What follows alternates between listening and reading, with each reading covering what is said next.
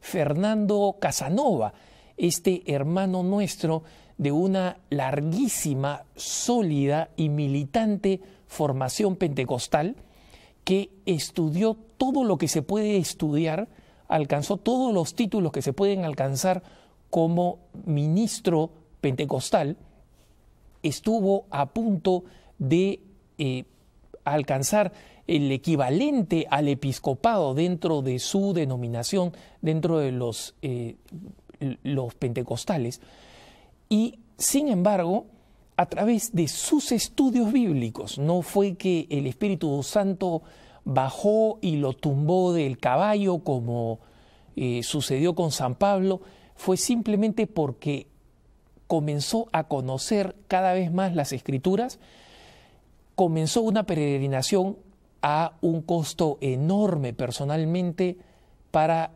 llegar a casa a la Iglesia Católica. Pero justamente a partir de esta experiencia, de esta larga experiencia, Fernando es alguien que puede dar un testimonio magnífico y así es como lo invitamos en el mes de mayo para que nos hablara de cuáles son los puntos débiles, los talones de Aquiles de los católicos y nos demostró aquí en ese programa cara a cara, como recordarán ustedes, cuáles son los argumentos que nuestros hermanos evangélicos utilizan y cuáles son los puntos débiles que saben aprovechar de nosotros los católicos, especialmente porque usualmente no tenemos una formación adecuada. Pero Fernando en aquella ocasión también nos recordó que en las argumentaciones evangélicas existen muchas descontextualizaciones, muchos usos arbitrarios de las Sagradas Escrituras y muchos presupuestos que ellos saben que los católicos usualmente no manejamos.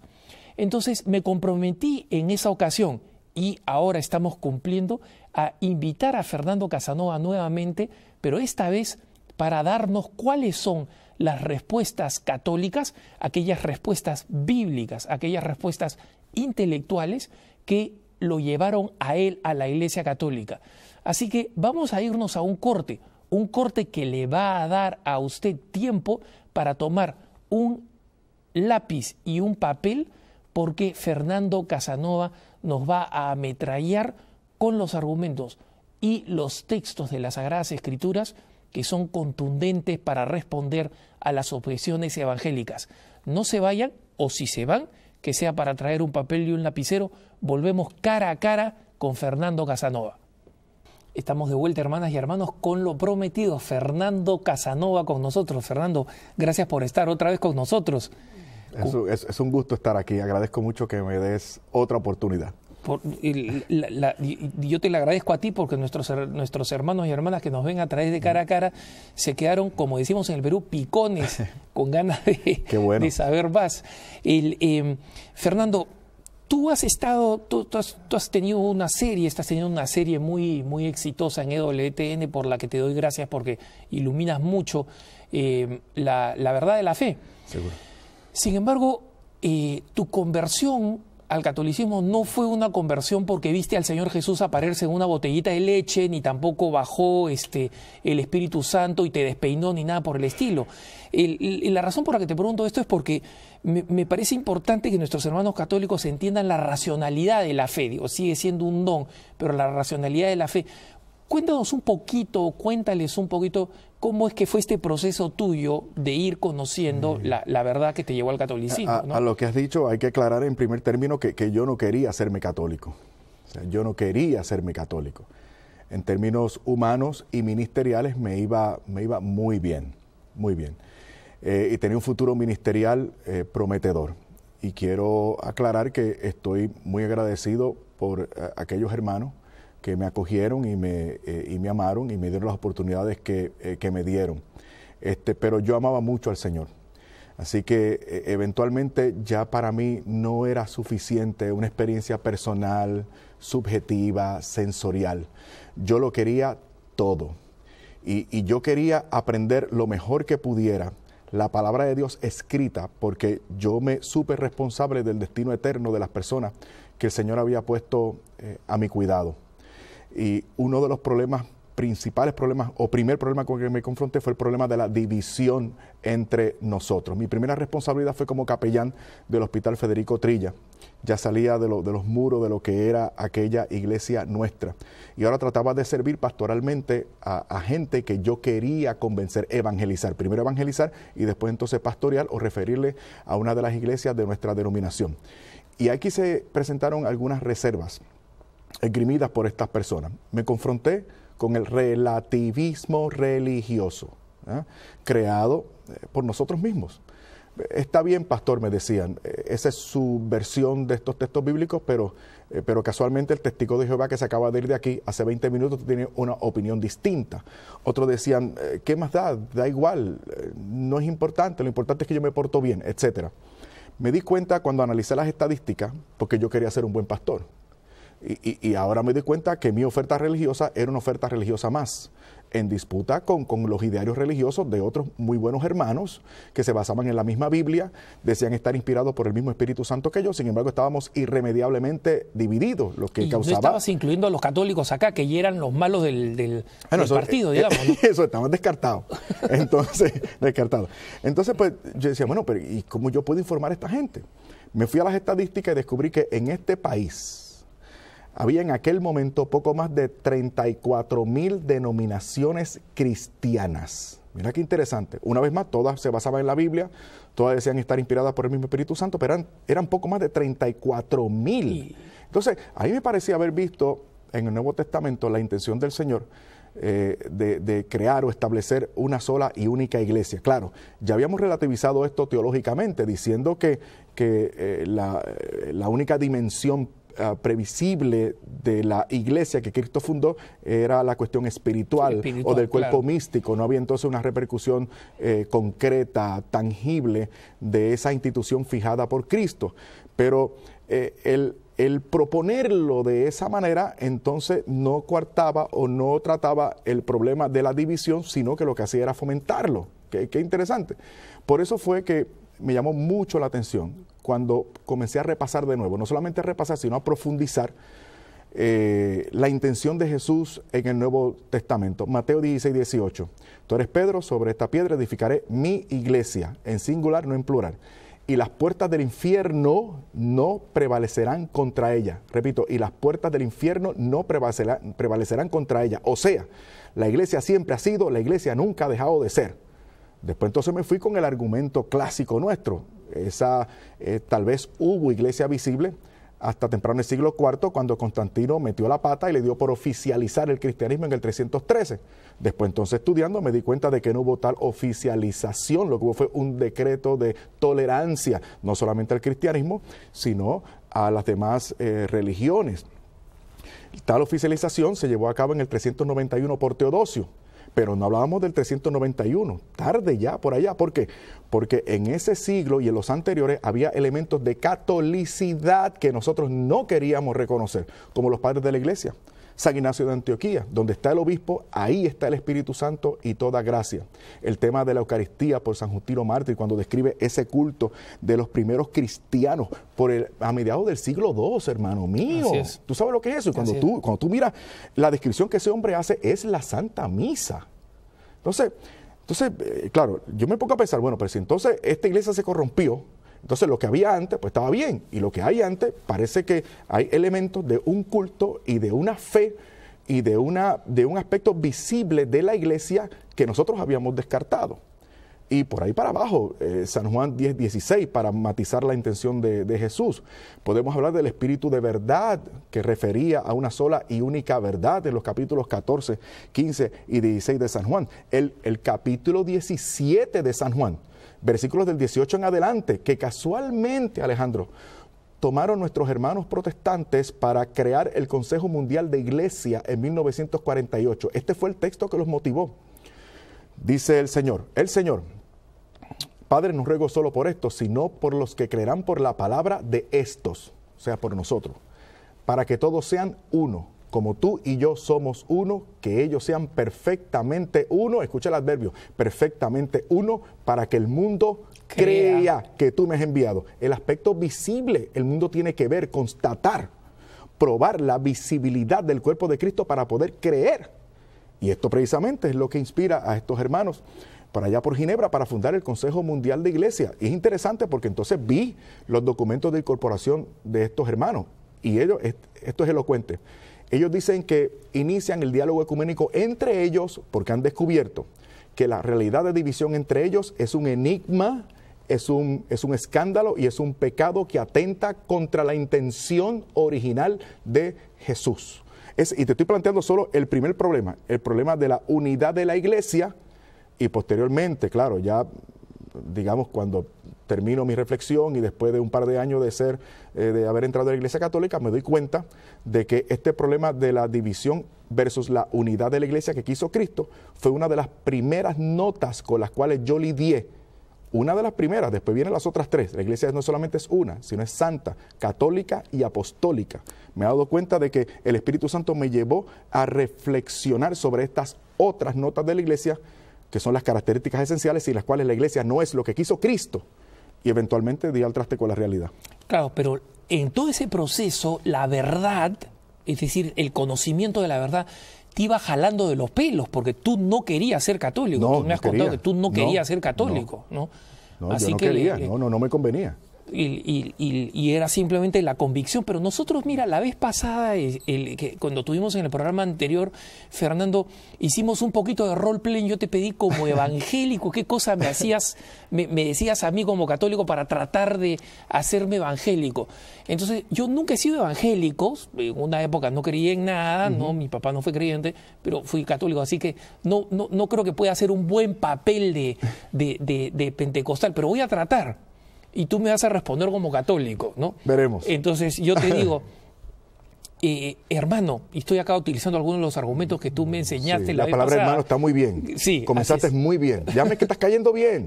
Continúa ya. Muy bien. hermano, yo no vengo a cambiarte de religión. Mm. Simplemente quiero orar contigo con la palabra. Aquí está la palabra del Señor. Y la palabra lo primero que nos dice es en, el, en Timoteo, San Pablo al Timoteo, que esta es la única fuente de revelación y que la tradición es mala. Entonces, ¿podemos comenzar por ahí? Sí, mira, mira, vamos a comenzar por lo primero. Acabas de decir que no me vienes a exponer una iglesia ni una religión, pero me estás hablando de un libro sagrado, me estás hablando de oración y me estás tratando de hermano. Son tres elementos religiosos yo estoy seguro que si te pregunta, tú vas a decir a mí que perteneces a una denominación o a una iglesia. En esa iglesia de gobierno hay una jerarquía de dogmas o de creencias. Estas son las características de una religión o de una iglesia que pertenece a una religión. Por lo tanto, hermano mío, la religión no es lo que tú quieras definir como tal, sino lo que todo el mundo conoce es el fenómeno religioso, para comenzar por ahí. Me dices entonces que no me vienes a exponer una iglesia. Aquí tenemos un problema y es que Jesucristo quiso establecer una iglesia y habló sobre ella. En Mateo 16, 18 dijo que la establecía y decretó sobre ella que, que las puertas del infierno no iban a prevalecer contra ella. Además, tenemos una dificultad y es que ese mismo San Pablo que yo veo que ustedes citan mucho, habla de la necesidad de la iglesia. Por ejemplo, en Efesios capítulo 1, versículos 22 y 23, dice que la iglesia es la plenitud de Cristo. Por eso añade el apóstol al, al final, en el versículo 21 del capítulo 2, que Dios se manifiesta especialmente o se le da gloria especialmente en la iglesia. Por eso es que en Efesios capítulo 3, versículo 10, dice que la multiforme sabiduría de Dios, por eso es que yo pertenezco a la iglesia, a la iglesia establecida por Cristo. Dice Efesios 3.10 que la multiforme sabiduría de Dios se manifiesta en y por la iglesia, que según Primera de Timoteo, capítulo 3, versículo 15, es la columna y el fundamento de la verdad. Pues yo, yo, lo que pasa es que yo quiero tratar contigo, porque te quiero mucho, y yo quiero tratar contigo estas premisas que tú me estás presentando, porque yo te amo también.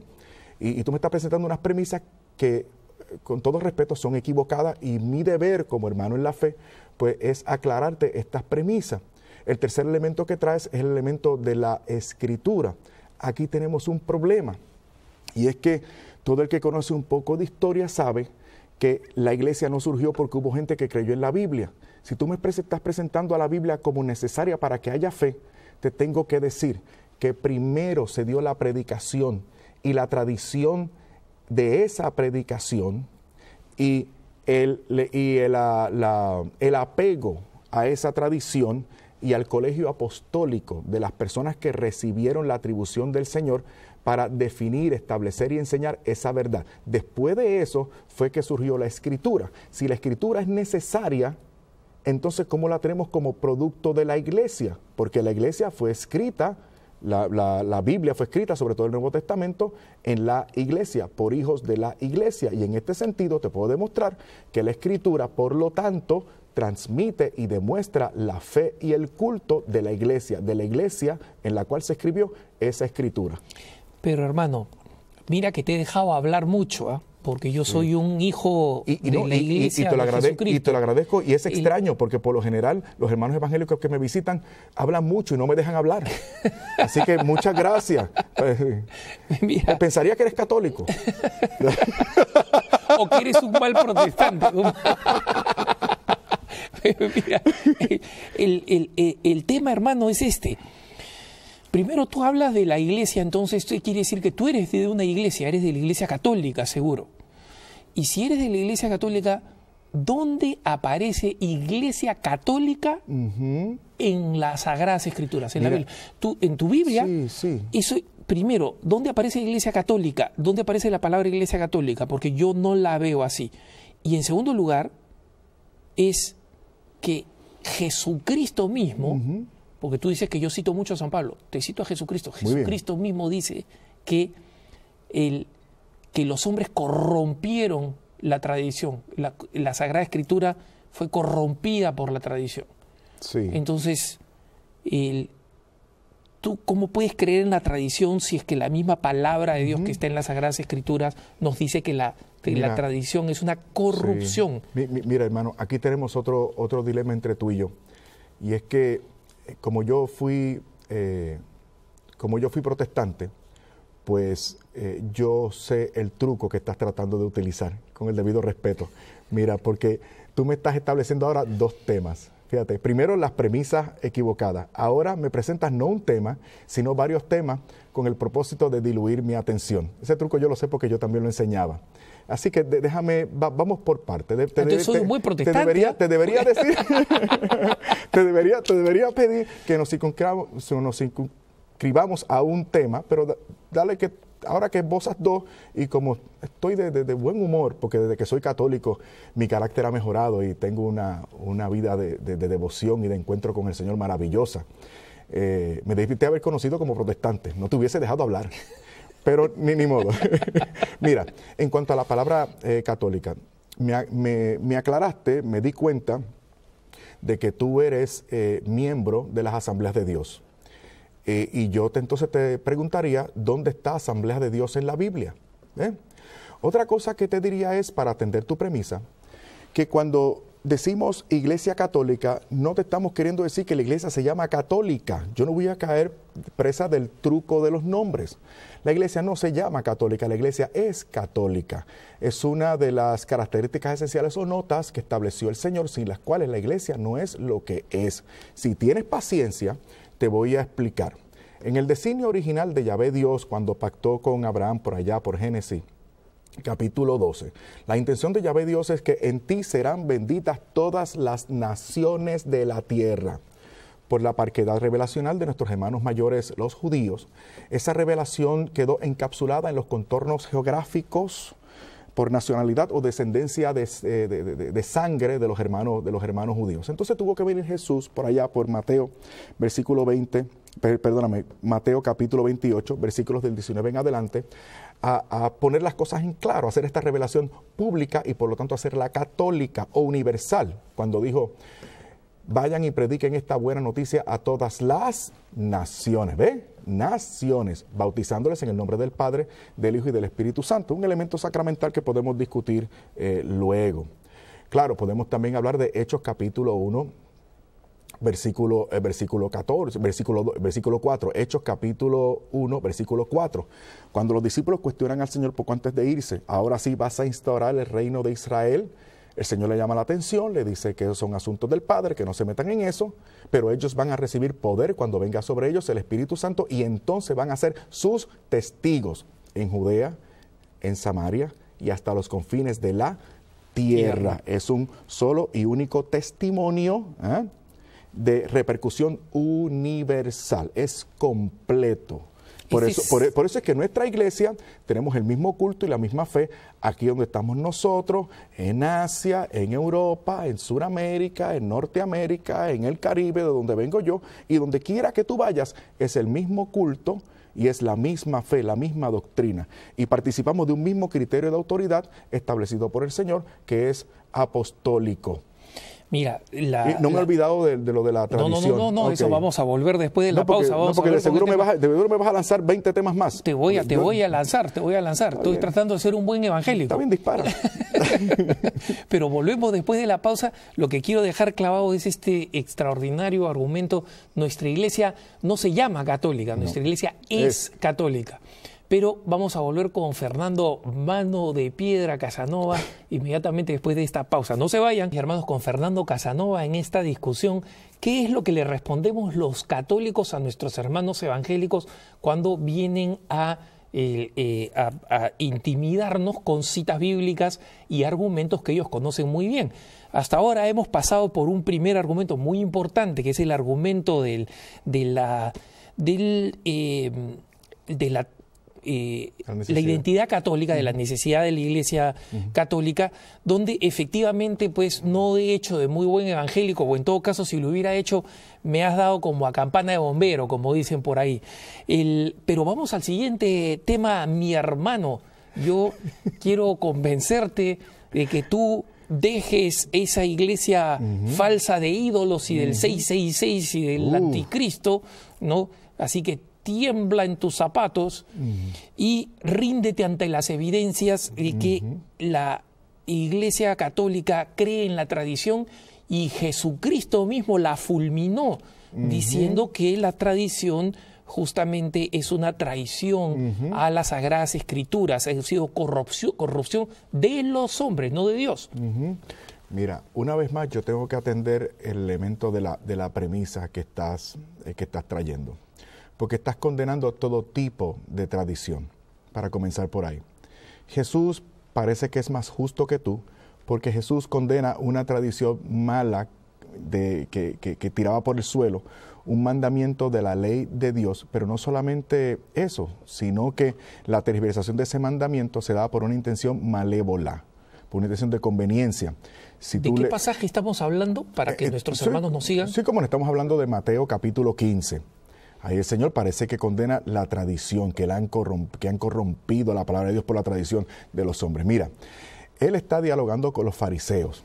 Tienes que leer todo el capítulo porque aquí, yo tengo un problema contigo y es que como yo soy católico, yo atiendo el contexto, el contexto completo del pasaje. Para ti es más fácil porque tú lanzas un texto bíblico, pero yo me, yo me tengo que circunscribir porque yo no soy miembro de una secta, y me tengo que circunscribir al capítulo y en todo caso al sentido correcto de toda la escritura.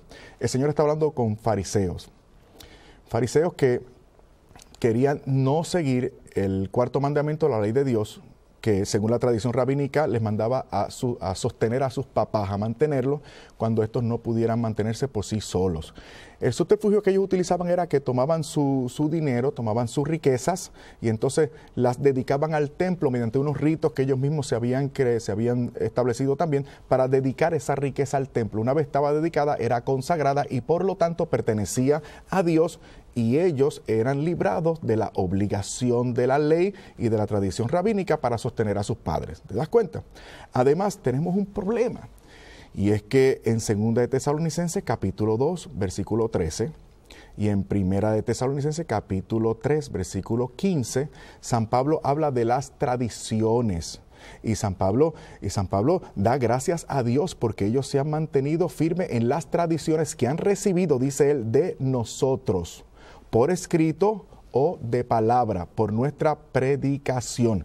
Así que aquí tenemos un elemento importante que es el elemento de diferenciar de una tradición mala que de la que está hablando él, tergiversadora, movida por, eh, por la maldad, por el engreimiento, por la trampa, y una ley que es una ley propia, que nos transmite, es parte de, eh, de la revelación y que es necesaria para entenderla.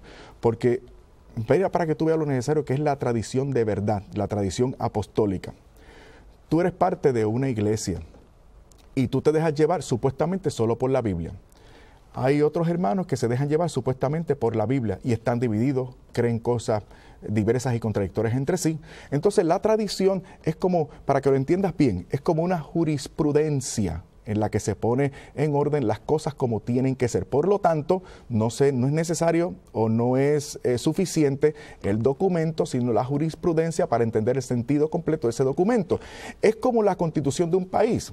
Imagínate que alguien dijera, de ahora en adelante cada cual va a vivir según entienda, interprete y aplique la constitución de este país. ¿Qué es lo que va a suceder?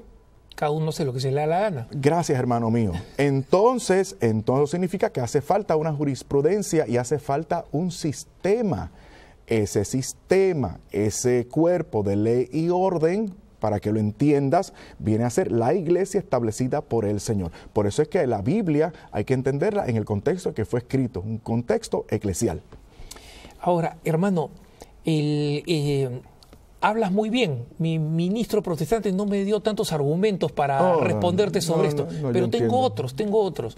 Y es el, el rezo a los santos. Oh, entiendo. Los santos están muertos. Los santos están muertos. ¿Cómo puedes tú pedirle la intercesión a los santos? Y por otro lado, nosotros vemos en distintos pasajes paulinos donde se nos dice que no hay otro nombre por el cual nos llega la salvación que es por el nombre de Jesucristo. Entonces, ¿cómo alguien puede hablarle a San Martín de Porra, Santa Rosa de Lima, San Espiridón de Tremitus, eh, eh, San Francisco de Asís o el santo que tú me nombres? Eso, eso no está en las Sagradas Escrituras y no solamente no está en las Sagradas Escrituras, sino que tú, porque tú me estás ya discutiendo la, lo, lo, absoluto de las Sagradas Escrituras, pero va contra la lógica, si están muertos y solamente Jesucristo es el único que salva. Mira, eh, una vez más tengo que ir eh, a tu premisa, pero en este caso tu premisa atenta contra lo que tú mismo crees. Fíjate qué cosa. Sí, déjame enseñarte. Se va a morir del corazón mi, ministro evangélico. a ver, a ver, te escucho. pero mira, resulta que tú crees en la vida eterna. Tú, tú crees que cuando, que cuando tú eh, partas de este mundo, tu, alma se va a presentar delante del Señor. Por lo tanto, tú estás muerto físicamente, pero la autoconciencia tuya, lo que nosotros conocemos el alma o alma espíritu, va al cielo. Lo, lo, dice Salomón eh, en Eclesiastés. O sea, eh, eh, cuando morimos, el alma vuelve a Dios quien la dio. San Pablo también dice, el que tú estás citando, que él prefiere estar ausente en el cuerpo, pero presente delante de Dios. Así que para que tú veas que nosotros creemos en, eso, no estamos muertos para Dios, estamos muertos para lo que nos entierran, pero no para Dios. Esa es tu fe, hermano mío, y esa es mi fe. ¿eh?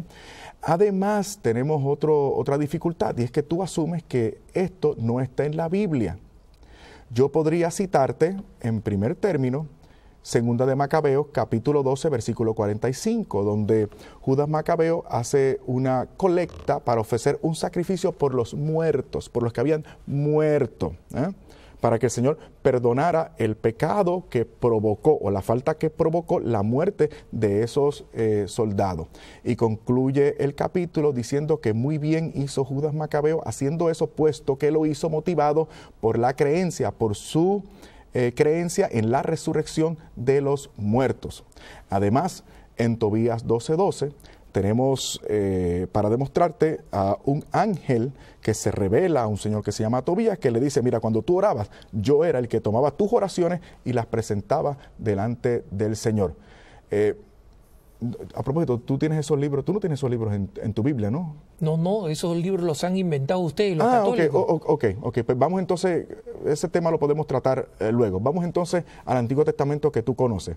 Jeremías capítulo 15, versículo 1. Eh, Jeremías sí me suena. Jeremías, ok, capítulo 15, versículo 1. Macabeos y todavía no están pues, en la, los católicos, ustedes la han puesto. Ok, después vamos, vamos a, podemos ir sobre eso eh, luego, te, puedo, te doy mi email y te, y te escribo también para argumentarte eso sobre, sobre estos libros que no es que nosotros lo hayamos puesto, es que ustedes no los tienen. Pero eh, tranquilo, no, no, discutamos sobre eso ahora porque me caes bien, me caes bien. qué, bueno, qué bueno, qué bueno. Mira, Jeremías capítulo 15, versículo 1 se habla de, de, la atribución especial que tienen algunos santos para pedir especialmente por algunas cosas. Claro, algo mejor dirás, bueno, pero es el Antiguo Testamento. Primero tienes que reconocer que ya estoy en la Biblia, por lo tanto está en la Biblia. Sí, pero, sí, pues sí, Pero, vamos al Nuevo Testamento para, para complacerte. Mira, eh, y qué bueno, Apocalipsis. Me voy para Apocalipsis porque tú sabes que está una revelación tremenda de lo que hay en el cielo, más gráficamente que en ningún otro lugar, y en el Nuevo Testamento. Para que veas la intercesión de los ángeles y los santos a nuestro favor que toman nuestras oraciones, las reciben y las presentan delante de Dios. Apocalipsis capítulo 5, versículo 3, Apocalipsis capítulo 5, versículo 8 y Apocalipsis capítulo 8, versículos 3 y 4. Claro, podemos ir también a la cuestión del único mediador que, eh, eh, está, no lo mencionaste, eh, no sé si te olvidó, si te olvidó, pero está en Primera de Timoteo capítulo 2, versículo pero no sé si tenemos tiempo para, tenemos tiempo para, argumentarte sobre, sobre ese texto que, me esgrimiste. Yo siempre, yo siempre estoy listo para una buena paliza, sí, ah, buena. Mira, dice que hay un solo mediador entre Dios y los hombres, Jesucristo hombre. a lo que nosotros, a lo que nosotros decimos eh, palabra de Dios. No, no hay ningún problema con eso. Podemos decir también amén. Amén. No hay ningún problema. Y aleluya y gloria a Dios. Aleluya, no, hay problema, no hay problema con eso. Mira, una vez más, tengo que ir de nuevo al contexto. Tú te das cuenta que es parte de un párrafo. Comienza en el versículo primero, termina en el versículo 6. Si tú atiendes todo el párrafo, te vas a dar cuenta de que es precisamente una exhortación a todo lo contrario. Es una exhortación a que mediemos, intercedamos, oremos los unos por los otros. A ver, a ver, a ver. Déjame explicarte. aquí lo que dice San Pablo es, y aparece casi a la mitad del párrafo. Eh, claro, en, el, eh, cuando uno estudia Biblia, ya uno se sabe, ya uno sabe que lo que aparece en la mitad de un párrafo, de una pericopa, es el momento culminante. Entonces, el momento de la resolución. Lo que dice San Pablo aquí es la mediación, la intercesión entre nosotros, los unos por los otros, es efectiva, garantizado, llega al cielo, porque ya la brecha que nos distanciaba entre Dios y nosotros ha sido rota de una vez y por siempre por Jesucristo en su sangre. Además, permíteme hablarte de a lo mejor de un elemento un poco técnico, pero, pero que lo podrías corroborar con tus mismos eh, eh, comentarios o, tus maestros, si es que ellos conocen el, idioma original en que fue escrito el Antiguo Testamento.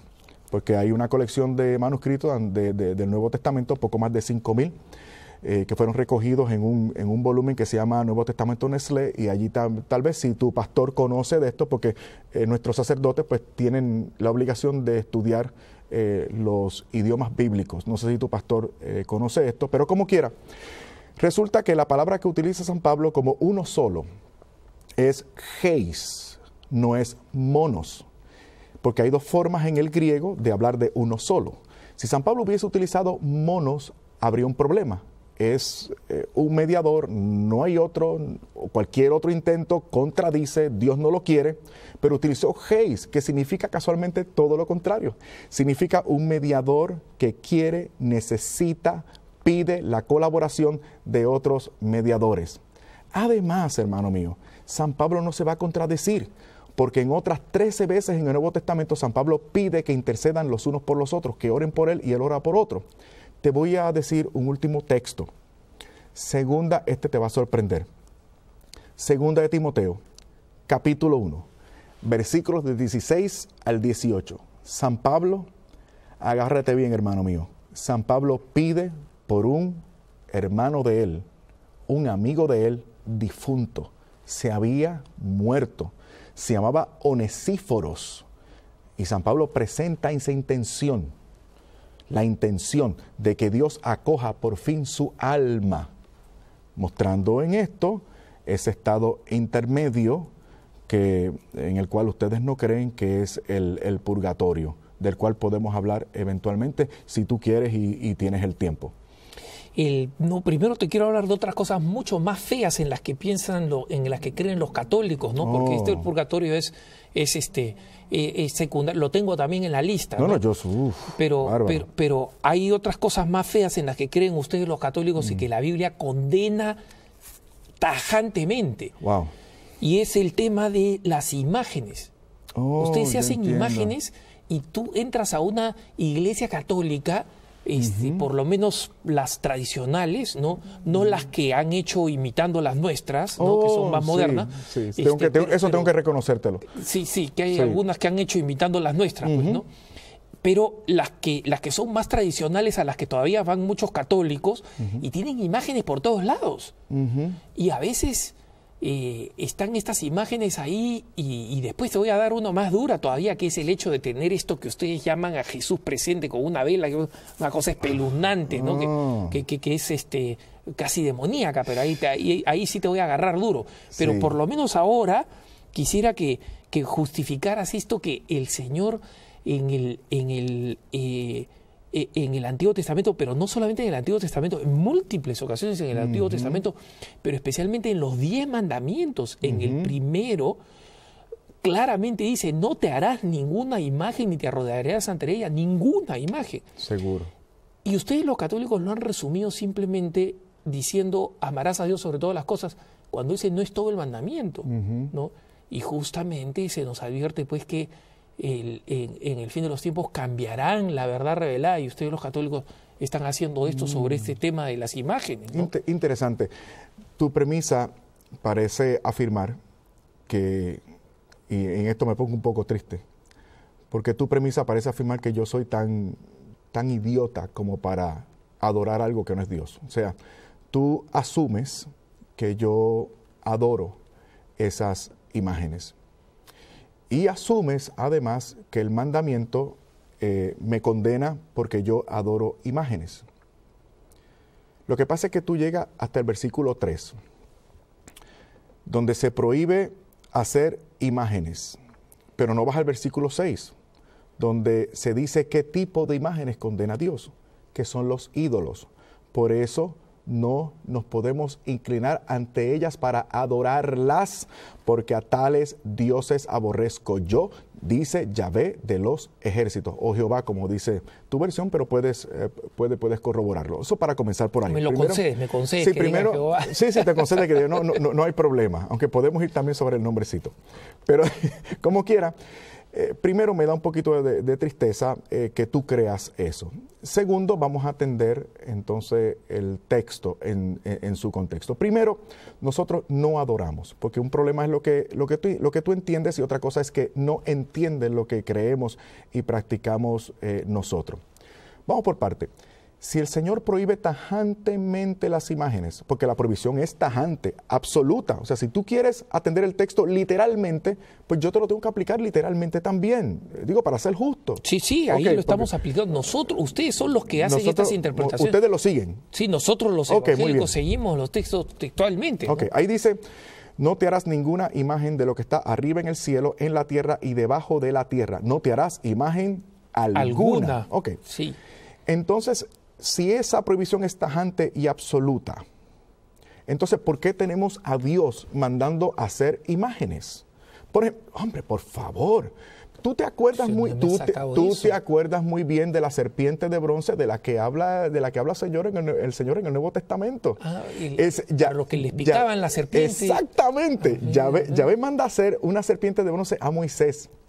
Porque a ver, los israelitas estaban siendo eh, mordidos por la serpiente, una serpiente eh, ah, de bronce, y todo aquel que se refiera, de mis hijos, se refiera a esa imagen, será sanado. Claro, Entonces, había que mirar la sí, serpiente. esa, exacto, pero sí. mira, mira cómo toma una imagen, primero la manda a hacer, tal pareciera.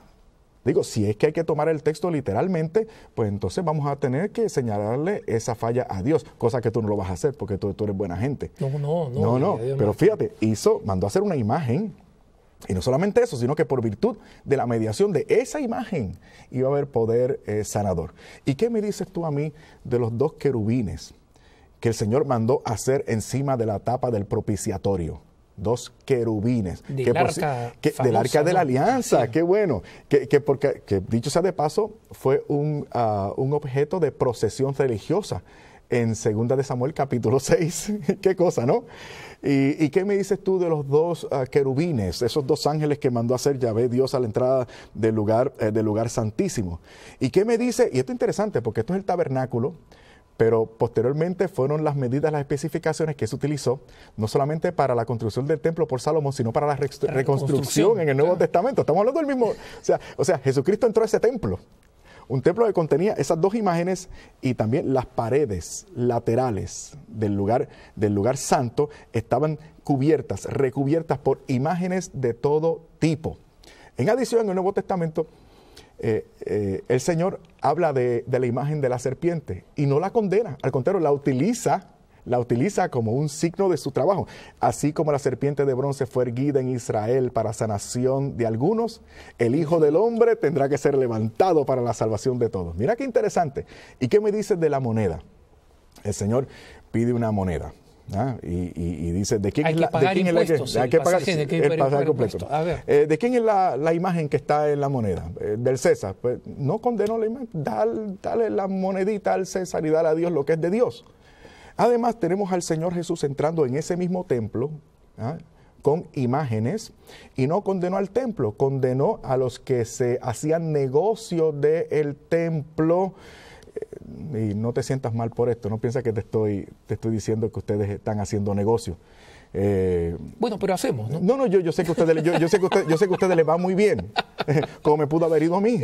pero, así es, pero sino a los mercaderes del templo. Además, para concluir, si la provisión es tajante, plena y absoluta, es toda imagen, entonces tú tienes un problema. Y es que sí, es que tú tienes imágenes. No, yo estoy seguro. En mi templo no hay ni una imagen, en mi casa no hay ni una sola imagen, está prohibido porque lo prohíbe Jehová. En mi casa no tengo nada, en mi templo no hay nada. Sin embargo, yo estoy seguro que como, que como, buena, como buena iglesia que es eh, Asamblea de Dios de tu denominación, yo estoy seguro que tienen una cruz no solamente la parte de afuera de la fachada, sino también como parte del escenario principal. Ah, claro, por la cruz del Señor Jesús que nos redimió. Seguro, una imagen. Esa es la imagen de una cosa. Además, yo estoy seguro que, eh, que tu pastor debe ser muy fiel a su denominación y debe tener un cuadro del supervisor de la denominación y además debe tener imágenes de su señora esposa y de sus, ah, y de sus hijos. Además, claro, pero eso es para recordarlos, pues, ¿no? Pero... Es, que, es que has dado en el clavo. Porque yo estoy seguro que si es un buen protestante debe tener como lo tenía, como lo tenía yo en mi escritorio cuando era ministro, yo tenía, me encantaba un cuadrito que tenía de Martín Lutero. Lo tenía, porque me recordaba, ¿eh? me recordaba, me ayudaba, me animaba. Cuando yo tengo una foto de mi esposa, una imagen de mi esposa, tú ves que yo la saco y, yo le doy besos. Entonces, claro, tú no vas a pensar que yo le estoy dando, que yo quiero besar la foto, que yo amo la foto. Yo le quiero, yo quiero besar y yo amo yo quiero besar a la señora que está ahí, ¿ah? y, yo quiero y me gusta y amo la señora que está inscrita en esa, eh, en esa imagen. Además, eh, yo estoy seguro que, tú tienes algunos billetes en tu, en tu bolsillo. Bueno, pocos, pocos no tengo, como, como, como un exitoso pastor, tengo mis billetitos, ¿sí? Sí, sí. Pero que tiene que ver eso con con, lo que Jehová nos ha, nos ha mandado. Pues lo que te decía, si la prohibición es tajante, plena y absoluta, ¿por qué tú te permites tener billetes con la inscripción y las imágenes de hombres muertos, de difuntos, de presidentes que ya fallecieron? Entonces, mira, como evangélico voy a pasar a otro tema. Mejor. Claro, tú podrías, claro, claro, como yo soy católico y a mí me gustan mucho las imágenes y yo no quiero que tú te pierdas, pues yo te invito a que tú me des esas imágenes. Ahí lo vamos a dejar nomás, las imágenes se van a quedar por acá. Ah,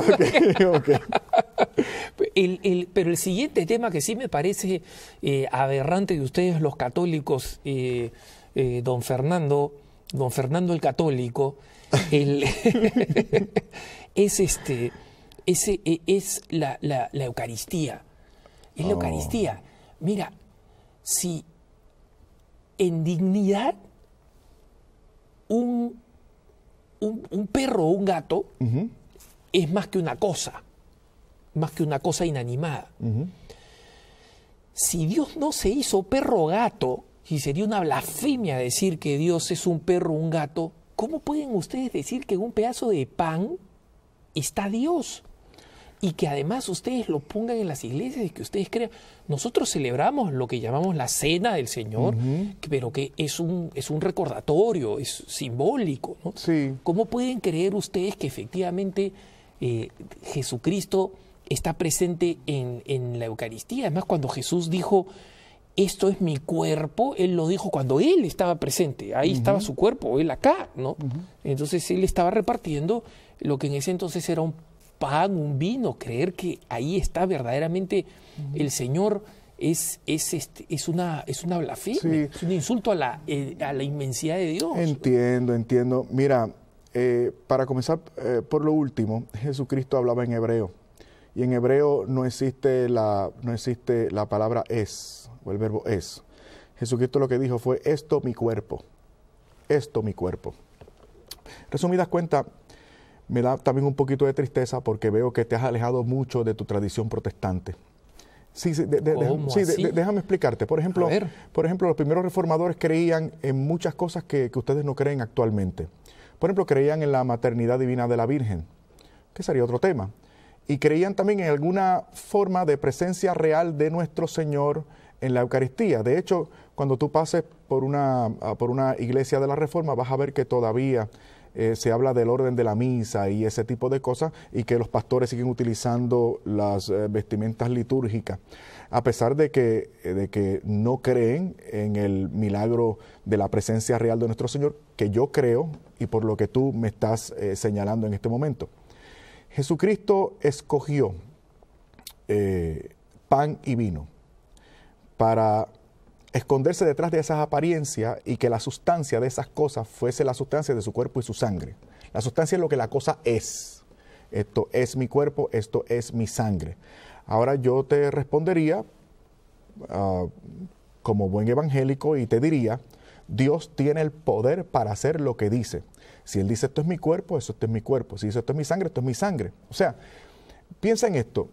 ¿Cómo es posible que haya gente que le crea a un embaucador que ellos son uno de 100 personas que le van a enviar una ofrenda de mil dólares, pero no sean capaces de creerle al Señor de señores y al Rey de reyes, al que nunca miente, caduca ni se muda, cuando dice, tengan y coman todos de él, porque esto es mi cuerpo. Así que aquí hay un poquito de, selección de a quién le vamos a creer.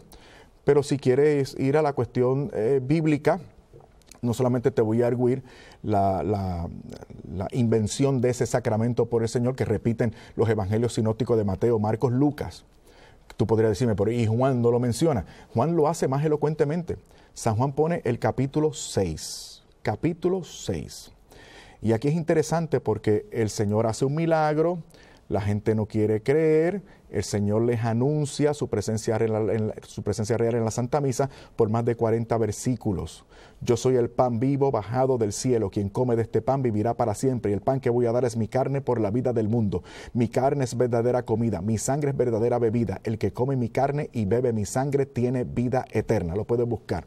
Más de 40 versículos, comenzando desde San Juan capítulo 6, versículo 18, hasta el versículo 58 podemos abundar sobre este, ah, sobre este capítulo y sobre las evidencias internas del mismo texto que abonan y señalan de forma inequívoca la, presencia del Señor en la Santa Misa. Pero lo que me llamó la atención, y esto te voy a testificar un poco, de este capítulo, porque yo lo busqué y lo estudié para no hacerme católico. Pero mira lo que encontré. En el versículo 54, cuando el Señor es más virulentamente contradecido, porque ellos no creían.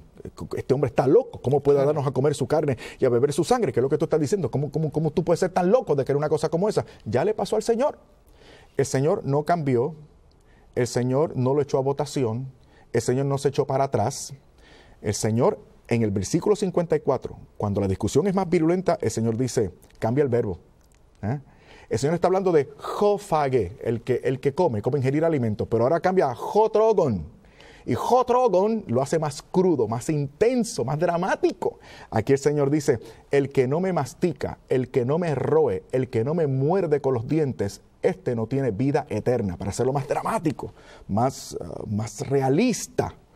Y, fue precisamente este el turning point. Aquí fue que ellos entonces dijeron, vámonos, vámonos, porque nosotros queríamos otro milagrito, nosotros queríamos... Ah, eh, multiplicación de panes y peces, de repente por ahí multiplicaba billetes y también Exactamente, ¿me, entiendes? querían el milagrito, entonces se fueron. Como yo tengo que reconocerte que le pasa a algunos católicos, algunos católicos pues prefieren los milagritos que les anuncian y, y se van y dejan el verdadero milagro, que es la presencia real del Señor en la Santa Misa. Y por ahí podemos seguir de las consecuencias nefastas de profanar el Santísimo Sacramento en 1 Corintios capítulo 11, versículos del 27 al 32. Fernando, fracasé como protestante, así que voy a firmar dónde firmo para ser católico. Lo hiciste, lo, hiciste muy, lo hiciste muy bien, lo, hiciste muy bien. Lo que pasa es que, que te diste con, con un católico que que, está, que tienen, tienen, que tienen cierta formación y, que estoy identificado totalmente con esta fe católica que me hace plenamente feliz. Gracias, Fernando. Quisiera, este, tenemos eh, apenas unos segundos para terminar. Ah. En 30 segundos, antes de comprometerte para venir otra ocasión, ¿qué le dirías entonces a los católicos que se sienten un poco inseguros cuando son cuestionados en su fe? 30 segundos. Primero, que amen mucho al Señor. Propónganse eh, eh, amar mucho al Señor. Si le aman de verdad, eventualmente poco no será suficiente, ni siquiera mucho. Lo querrán todo. Y por eso necesariamente no tendrán otro remedio que permanecer en la iglesia que lo tiene todo. Y que visiten mi página de internet. La página de internet es la que ha estado apareciendo en todos estos momentos, es un excelente recurso y además Fernando está disponible para cuando ustedes lo quieran a eventos en donde pueda dar él su extraordinario testimonio. Ha sido un gusto estar con